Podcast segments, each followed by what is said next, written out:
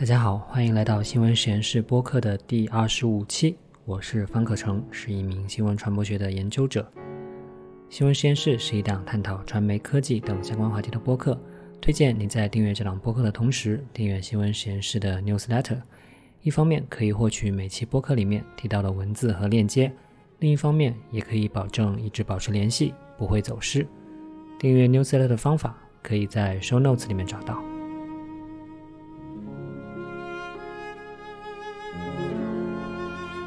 本期新闻实验室播客的内容呢比较特殊，是对一个突发事件的反应吧。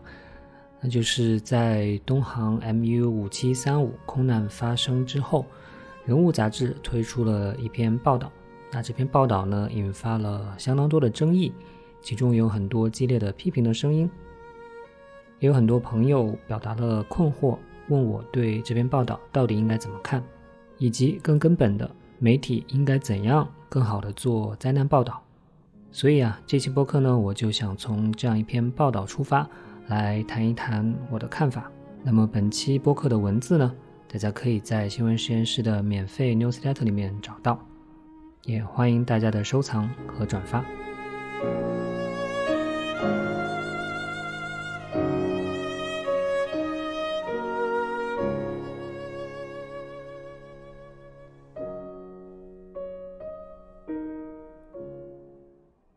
人物杂志的这篇报道呢，推出的可谓是非常的迅速。它在空难的第二天就刊出了。这篇报道的名字呢，叫做《MU 五七三五航班上的人们》。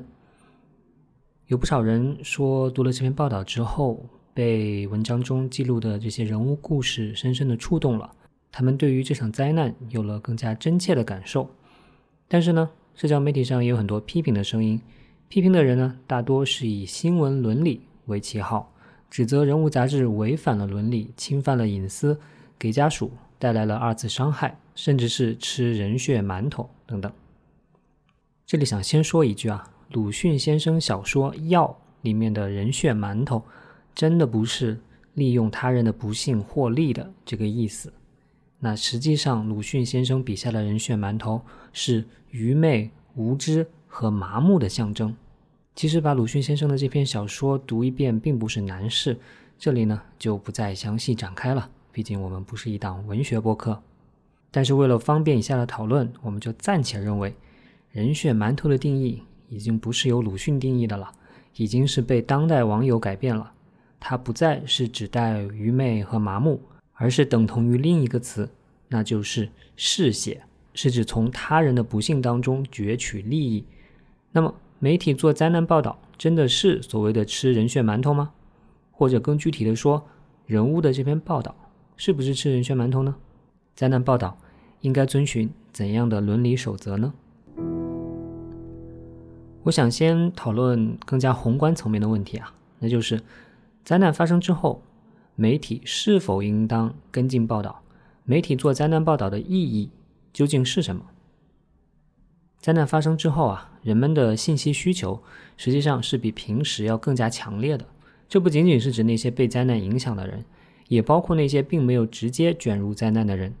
为什么？因为我们都会关心同类的命运，我们也担心自己今后是不是有可能遭遇同样的厄运。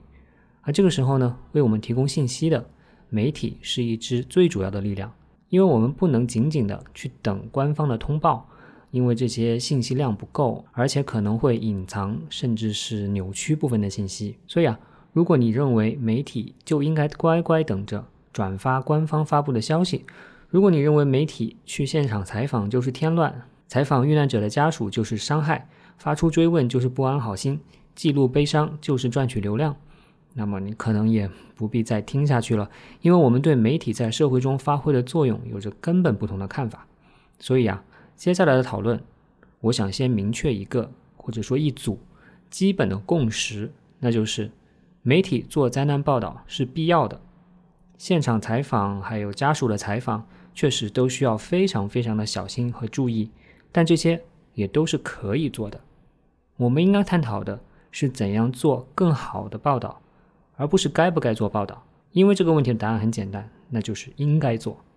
有一个组织叫做国际记者中心 （International Center for Journalists），那这个中心出品了一个叫做《灾难和危机报道手册》的文件，大家可以在网上免费下载到。我也在 Show Notes 和 Newsletter 里面给出了链接。那这份手册里面就提出啊，在灾难和危机当中，新闻媒体扮演了四种关键的角色。第一种角色是提供关键的信息，告诉大家发生了什么，谁受到了影响，事情呢在如何的发展，以及为什么会发生这样的灾难。第二种角色呢，是提供一条沟通的生命线，传递关键的信息，不仅包括把受到影响的相关方的信息传出来，也包括把一些重要的信息传递给这些受影响的相关方。第三种角色呢，是成为一座警告的灯塔，为了避免下一次的灾难再次发生而传递及时可靠的信息。第四种角色呢，是成为一个社区的论坛，什么意思呢？就是公民们可以借助媒体走到一起来，可以分享自己共同的担忧，可以去形成一种情感上的联系，在困难的时刻提供彼此的相互支持。这四种角色啊，显然不是一篇报道能够同时承担的，它甚至不是一家媒体能够同时承担的。所以呢，我们需要更多媒体的参与，需要更多样的声音和更多元的角度。有的记者去前线采访，救灾现场。有的记者挖掘调查背后的深层原因，有的媒体呢传递共情，抚慰心灵，让人们可以更紧密、更坚强地站在一起。在理想的状态之下，我们应该看到这些场面同时的上演。那这里再顺便说一句，媒体的所谓流量诉求哈，现在大多数的媒体都是按照商业规则运行的。那追求注意力，不管是追求发行量、收视率还是点击率，都是非常正常的市场逻辑。在纸媒的年代里面，如果一张报纸能够做到一纸风行、洛阳纸贵，那是很骄傲的事情啊。哪怕是非商业的公共媒体，比如说英国的 BBC，它也非常强调报道的内容是否能够覆盖更广泛的受众。所以说，追求流量并不是什么原罪，关键是通过什么样的方法去追求，能否做到流量和公共价值的更好平衡，乃至说是双赢。一些人呢，在媒体做了什么报道之后，就骂人血馒头；但下一次媒体没有报道的时候呢，又喊媒体已死。这其实是自相矛盾的。刚才呢，我们提到了灾难报道的几种不同的意义。那么可以理解的是啊，在灾难刚刚发生的时候，人们最关心的还是信息层面的意义，尤其呢是灾难发生的原因。但是啊，很多时候这样的原因不是马上能够调查出来的。那更何况呢？这次是空难这样高度专业和复杂的领域，对于为什么会发生空难这个问题，它注定不可能在短期内提供回答。而在中国的具体语境下呢，提供这方面的信息就更加困难了。一些对《人物》杂志的报道不满的人呢，他们提出的批评是啊，有这个时间精力，你们怎么不去调查一下空难发生的原因呢？那我觉得这样的批评是有些求全责备了。因为那样的调查需要很长的时间，还不一定被允许发表。而且呢，还原失联的乘客他们的人生，这样的报道本身就是有其意义的。其实啊，这个角度的报道在全球范围内都是灾难报道当中的常见操作。它将抽象的数字还原为具体的人，让悲伤更为可知可感。由此呢，也将灾难的记忆更深地刻进我们的社会。让人们更难遗忘这样的经历，也间接的促使人们不断的去追问和反思灾难发生的原因。中国青年报冰点周刊的主编丛玉华曾经说过：“再广大的悲伤，也比不上一个小人物具体的悲伤。还原这些人的故事，可以激发人们的共情，这就符合了刚才所说到的灾难报道意义的第四点，那就是将人们连接起来。”那这次呢，有一些人提到了此前的一些经典作品，比如说《回家》，还有《永不抵达的列车》，他们实际上都是中国青年报的报道。这样的作品呢，就能够达到这样的效果。曾经担任央视焦点访谈的主编，现在在南京大学新闻与传播学院任教的庄永志，曾经回忆啊，在美国九幺幺事件一周年的时候，他看了将近十部美国各大电视台播出的非虚构的节目。其中让他印象很深的呢，是 ABC 的著名记者戴安娜·索耶，她讲述了几十个不幸失去父亲的宝宝的故事。庄永志的文章里面这样写：几十位妈妈，有的还是未婚妈妈，痛失亲人的绝望，苦苦寻亲的痴情，茫然无助的惶恐和为爱而生的勇气，以及宝宝们懵懂无忧的笑脸，在镜头前毫无遮掩，反复观看，每次都热泪盈眶，既慨叹命运无常，更感动于生命的坚强。我在这里再举一个国外的例子：埃博拉病毒一度在很多国家肆虐，那西方媒体的关注焦点呢，是感染这个病毒遇难的美国人，他们呈现了美国的一些死者的故事，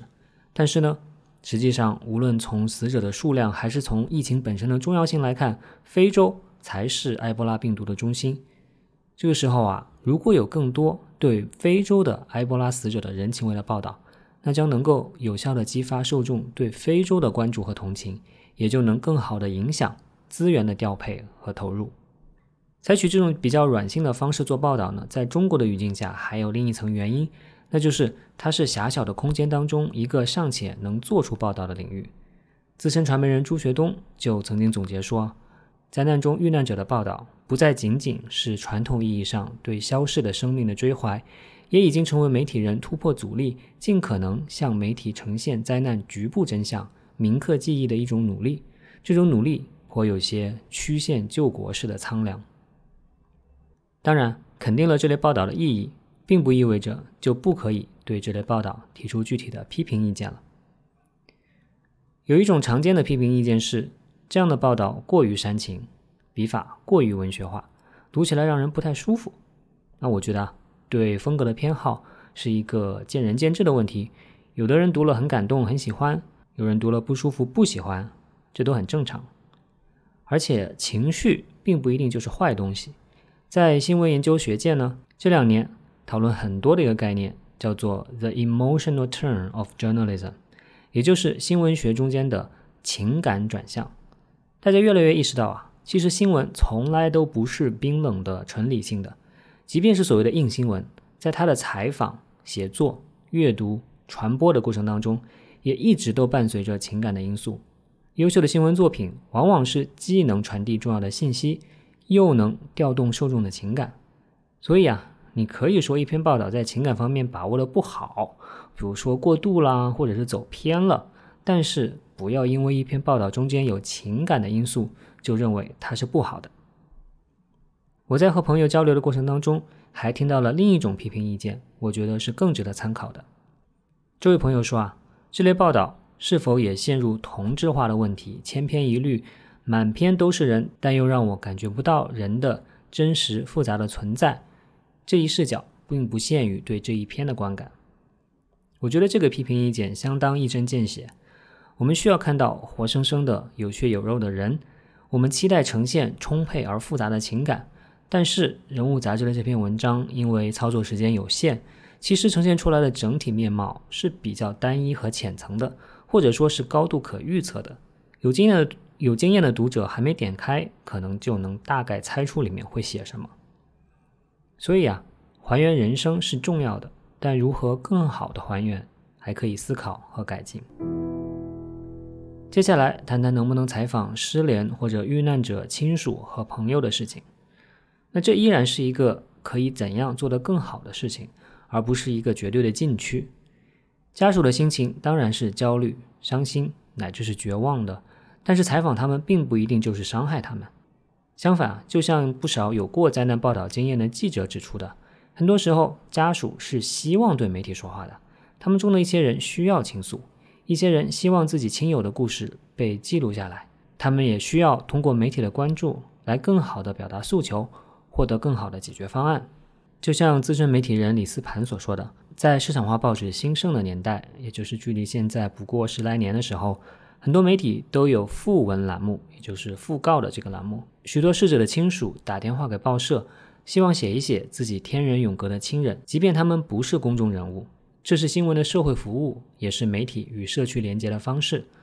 他还举例说啊，可以了解一下在天津爆炸案当中，记者如何迅速推动问责，如何帮助编外消防员的家属得到同样的抚恤，如何让殃及的住宅业主得以维权。所以，采访家属不仅是可以的，在一些情况下还是必要的。当然了，如果有家属明确拒绝采访，那么记者就应该尊重他们的意见。这两天有一篇流传很广的文章，叫做《人物报道笔下的侵扰悲痛问题》。文章里面声称啊，记者不能做死亡敲门 （death knock） 这件事情。作者说，人物杂志采访了一位乘客的老师和学弟，而他们本来呢还不知道这位乘客就在这架飞机上。作者认为啊，这是违反了新闻伦理的做法。那我个人觉得，这其实是一种误解。死亡敲门这件事情确实需要谨慎。但是，正如英国行业媒体 Press Gazette 的一篇文章所说的，死亡敲门是记者工作当中很艰难，但是又是必要的部分。它很难，因为它确实可能给家人带来情绪上的巨大冲击。但另一方面，让报道中呈现家人的声音，这其实也是一种尊重。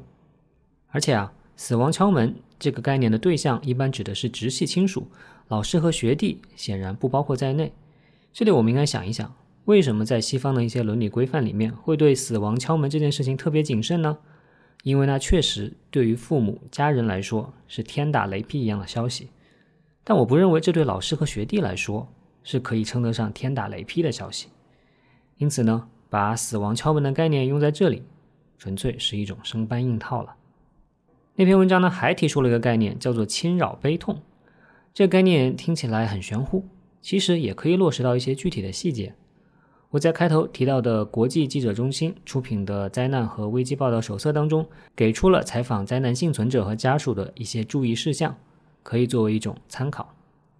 那下面是我的翻译了。第一，在开口问问题或拍摄之前，平静清晰地介绍你自己。被访者需要知道你是谁，需要知道采访的材料可能会被发表或者播出。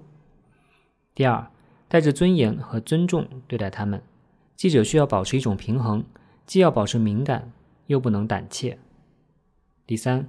永远不要问你感觉如何，永远不要说我理解你的感受，最好是告诉他们我对你的损失、你经历的这一切感到非常的抱歉和难过。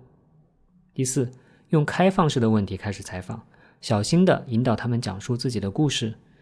比如说你是什么时候知道的？你目前已经和谁聊过了？如果一个母亲在一场空难中失去了儿子，那么你可以这样问：可以跟我说一说他的一生吗？问他们看到了什么，听到了什么？这些问题不带任何的判断，而且呢，可以给他们一个机会讲述自己的感受和想法。第五，人们在不同的情况下会有不同的反应，有的人会回避，但有的人会从倾诉当中找到安慰。第六，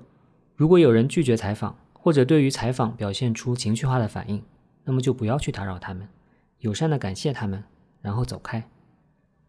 有的记者会给他们留下一张名片，告诉他们说，如果你们以后想聊的话，可以到时候再找我。第七，给他们一种掌控感，问他们是站着还是坐着更舒服，问他们想不想去其他地方聊，到一个安静的地方聊。还有一种很提倡的做法是问他们：“你想不想有谁陪着你一起？”可以看出来啊，这里面的关键词是尊重、倾听、理解。记者当然要对家属的情绪保持高度的敏感，但是另一方面，并不是所有的采访都是打扰和伤害。在和一些记者的交流当中啊，我们形成了一个共识是：人物杂志的报道里面，如果说有什么比较明显的问题，那可能是对机上乘客的社交媒体内容的使用。这个问题在几年前就曾引发过一轮讨论。那是在2014年的跨年夜，上海外滩发生了踩踏事件。那一次呢，有一名遇难的复旦学生吸引了相当多的关注。一些媒体啊，在报道当中引用了遇难者生前在社交媒体发布的信息和照片，引发了不少的质疑。复旦大学的官方微博甚至发出了呼吁。要媒体尊重他，保护他，不要再挖掘他的隐私，不要再看到他的照片，让逝者安宁。有一些觉得媒体可以使用社交媒体内容的人，给出的理由是：如果说朋友圈里面的内容不能随随便便使用的话，那么发布在微博或者是微信公号上的内容，他们本来就是公开可见的，所以媒体的使用也就没有什么问题。但是啊，就像著名的互联网研究者 Dana Boyd 曾经论述的。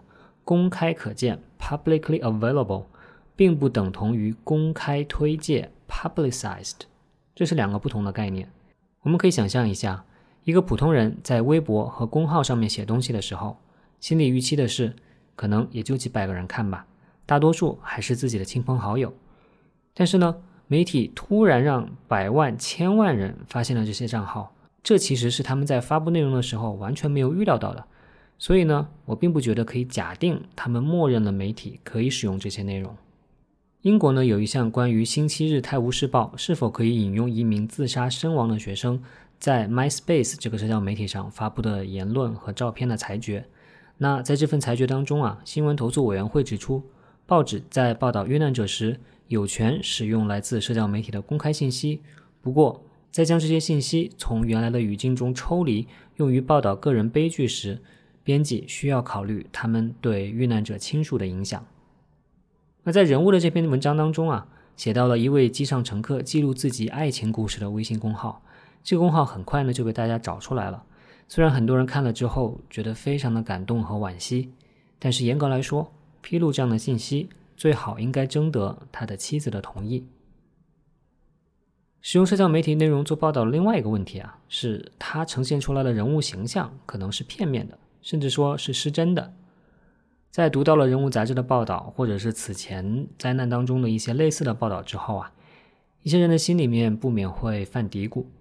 如果自己不幸遇到了这样的灾难，记者会根据我的社交媒体账号拼凑出一个怎样的我啊？那样的我是真实的我吗？是我希望留给世界的印象吗？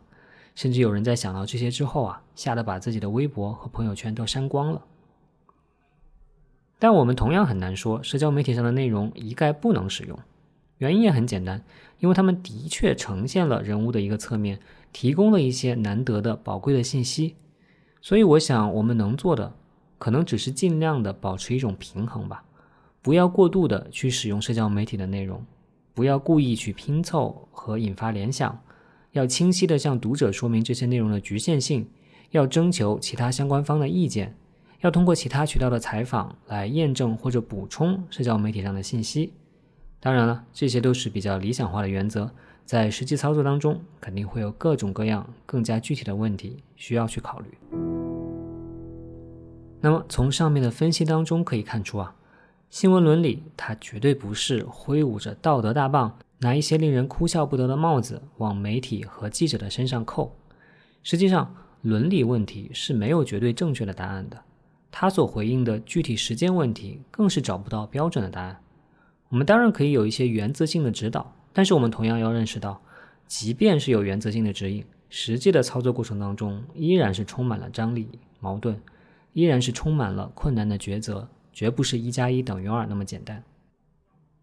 所以啊，新闻伦理问题是最容易离地高谈阔论的，但同时又是最应该贴地具体分析的。在新闻业的空间日益逼仄的当下，对新闻伦理的讨论更应该怀着同情的理解，出发点应该是怎样鼓励和鞭策媒体做到更好，而不是捂住媒体的嘴巴。最近几年啊，在微博等社交媒体上，在一些大 V 和机构账号的引导之下，骂媒体成了一种政治正确，成了一种本能反应，媒体是坏人，成了一些人脑中的基本预设。此次呢，针对《人物》杂志报道的批评当中，我们同样能看到这种声音的大量存在。他们打着关怀家属的旗号，其实他们心里根本就不关心具体的人。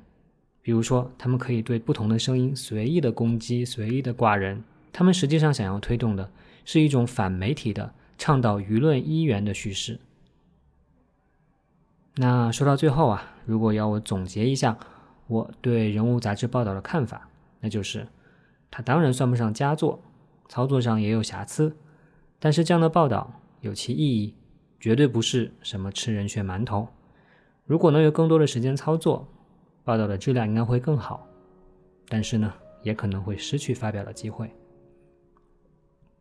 最后我想说的是啊，虽然这次的相关讨论当中有很多的噪音，但是如果大家能从这篇报道引发的讨论当中，更多去思考灾难报道的意义，思考媒体的角色。乃至思考如何鞭策和支持媒体做更好的报道，那也是一件好事。因为今天在重重挑战之下的新闻媒体，真的非常非常需要公众的支持。好了，那以上呢就是我对《人物》杂志的这篇文章，以及对于媒体灾难报道的一些看法。如果你想要阅读更多对于传媒现象的深度分析，欢迎你加入新闻实验室的会员计划。那在 Show Notes 里面也可以找到加入的链接。感谢大家的收听，为乘客祈祷，为遇难者默哀，愿灾难远离人类。